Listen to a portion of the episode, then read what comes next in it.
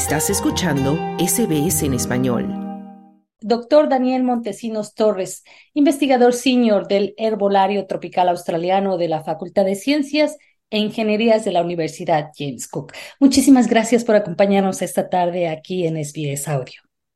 Muchísimas gracias, Silvia. Me alegro mucho de que, de que me hayáis invitado. Hoy vamos a conversar sobre una planta muy peculiar, un, un cactus que en Australia es considerado una especie invasiva, mientras que en otros países es un alimento con muchos nutrientes, muchos beneficios para la salud. Y bueno, estamos hablando de una planta que en, México, por ejemplo, se le conoce como nopal. En España, al fruto del nopal se le conoce como higo chumbo. Y aquí en Australia se le conoce como prickly Doctor, ¿cómo es que esta planta originaria del continente americano llegó a Australia? Pues eh, me gustaría contestar la pregunta respondiendo también en cómo llegó a España. Yo soy español eh, originalmente eh, y, yo de pequeño también estaba acostumbrado a ver esta higo chumbo, que es como le llamamos en España, y creo que en Perú también le llaman así, puede que en otros países. y sí se come, pero en España fue introducida por la misma razón que en Australia, y es por el tinte rojo que produce una cochinilla que se alimenta de las palas. Y este uso también se daba en América y también era uno de los orígenes de un tinte que se hizo tan popular eh, en España que, que, se dedicaron a importarlo también para comer, pero con un valor secundario. Principalmente eh, el valor económico que tenía era este tinte rojo que era tenía un, tiene un color muy puro y muy especial y que era muy difícil de conseguir de ninguna otra fuente, ¿no? Antes de, la explosión de la química moderna y todo esto. Y este color claro, no es de la planta en sí misma, el color viene de este bichito que se pone encima de la hoja y que en realidad es un parásito. Eh, y que, y que luego lo recogían y hacían un zumito con aquello para, eh, para hacer este tinte que tenía un valor comercial enorme. Y este fue el motivo por el que se introdujo en Australia también, eh, pero llegó un punto en Australia en el que, digamos que se escapó de las zonas en las que se había plantado a otras zonas que se estaban usando para ganadería y para cultivos, eh, y dejaron de poder utilizarla para ganadería y para cultivos y se, se, convirtió en un problema en esas zonas.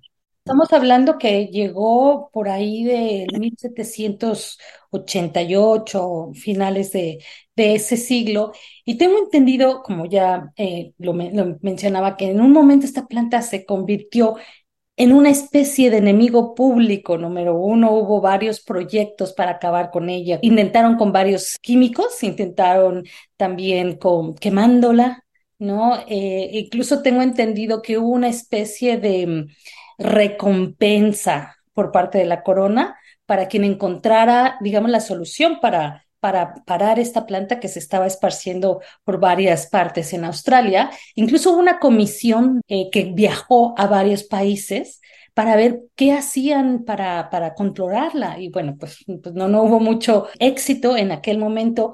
¿Cómo es que se logró, si no erradicar, porque todavía hay, eh, controlar en Australia? Bueno, pues hicieron un programa de control biológico que, que resultó funcionando, resultó muy bien y pusieron y igual que el, el, bichito que les daba el tinte rojo, cogieron uno que les daba tinte rojo, pero que era mucho más agresivo con la planta, porque este que les daba el color rojo, eh, digamos que de alguna forma sostenible se alimentaba de la planta, pero no la llegaba a matar, eh, mientras que este otro eh, la, destruye. Y, y, la ironía de esto es que esto se ha introducido también en, España, y en España, donde también una vista ambigua, porque tradicionalmente tenía una planta con mucho valor, que ahora se considera culturalmente, no es una planta nativa, pero se considera una planta común, eh, y se están muriendo eh, con esta cochinilla que simplemente la destruye. Y en España está desapareciendo y en Australia ha funcionado muy bien. Porque claro, hay que entender que acá nunca tuvo un valor como alimento, nunca la gente la podría llegar a comer, pero no era una cosa que culturalmente estaba establecida y realmente la querían por los tintes, pero luego una vez se introducieron todos los tintes químicos y las pinturas y todo eso, el valor económico desapareció y se quedaron con esta herencia biológica eh, para tratar que estaba ocupando eh, tierra de cultivo valiosa, ¿no?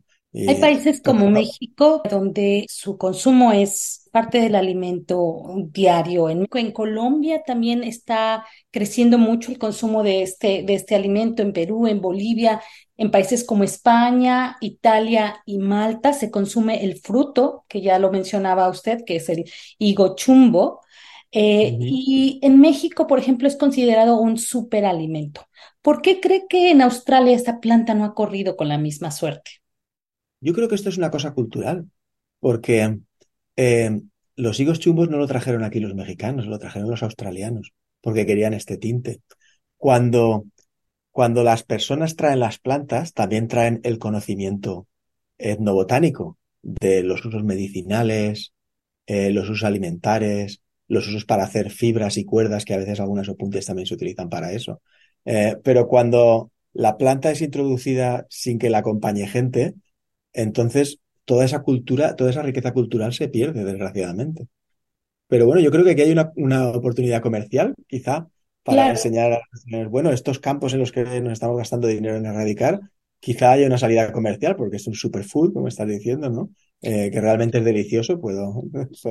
Y, y, hablando de esto de, de, la, de la cuestión cultural de los alimentos, Australia es un país multicultural donde todos los días llega gente que proviene de diferentes países, de diferentes culturas, y a veces se desconocen las reglas de la flora y la fauna del nuevo país.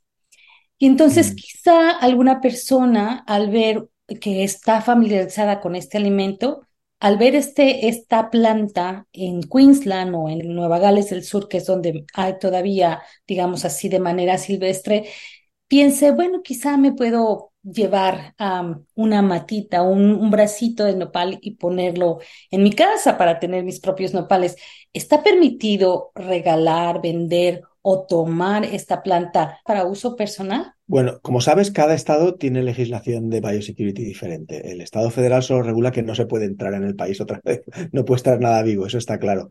Luego, dentro de cada estado hay diferencias, pero yo entiendo que, excepto para el Indian Fig, que es el único que se permite todavía vender en, viveros, en nurseries, eh, todas las demás no se deberían eh, vender, ni regalar, ni mover. ¿Cuál es el riesgo que se corre? Por ejemplo, yo voy a una reserva natural y, veo una planta de estas y digo, ah, bueno, me voy a llevar una a mi casa, ¿no? Eh, ¿Cuál es el mm. riesgo que se corre de tomar plantas que están, digamos, en campos abiertos y llevarlas a nuestro jardín de la casa, por ejemplo? Porque a lo mejor se ven muy bonitos esos cactus, me gustan, son fáciles de, mantener, ¿no? ¿Cuál es el riesgo que se corre? Pues, pues, me encanta que lo hayas puesto así, porque yo creo que lo has explicado muy bien. Esa es la vía es una de las vías principales de introducción de muchas plantas ornamentales que, que son introducidas porque son muy bonitas en el jardín y el problema es que no sabemos cuáles se van a escapar de nuestro jardín, digamos. La mayoría de las plantas, es maravilloso tener plantas en todos los jardines, tenemos plantas de todas partes del mundo y eso está muy bien. El problema es que si es una planta nueva, nunca vamos a saber lo que va a pasar. Por eso ahora hay muchos más controles. Ahora, de las que ya están introducidas y en el caso de, de las opuntias, sí que sabe, de los nopales, sí que sabemos que, excepto esta especie, el Indian fig, el, ficus indica, eh, todas las demás tienen esta tendencia a escaparse y ocupar otros terrenos que ya no es nuestro jardín, porque en nuestro jardín podemos hacer lo que queramos.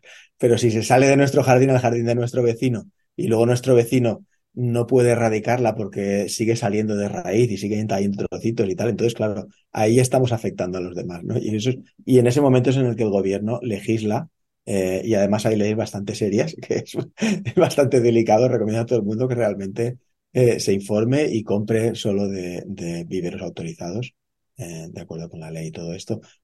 No solo porque es lo correcto para la naturaleza y para la sociedad, sino también porque es probablemente mejor para ti. Claro, estaba yo leyendo que investigadores de la Universidad de Canberra han comenzado a explorar los beneficios eh, alimenticios y para la salud, como ya lo mencionaba en algún momento, hay culturas como la mexicana que ven en esta planta mucho potencial para la diabetes, por ejemplo, ¿no? Y hay investigadores aquí en Australia que ya están empezando a investigar eh, los beneficios. ¿Usted cree que en algún momento este cactus que fue considerado algo así como el enemigo público número uno entre los agricultores australianos pueda tener una segunda oportunidad?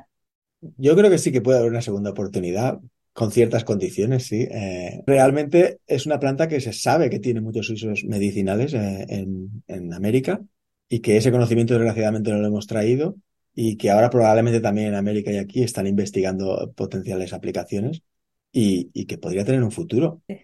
Y esa es la riqueza cultural que tenemos en Australia, precisamente por esta multiculturalidad y, y tenemos que hacer todo lo que podamos para aprovechar los positivos de los negativos, como estabas comentando, ¿no?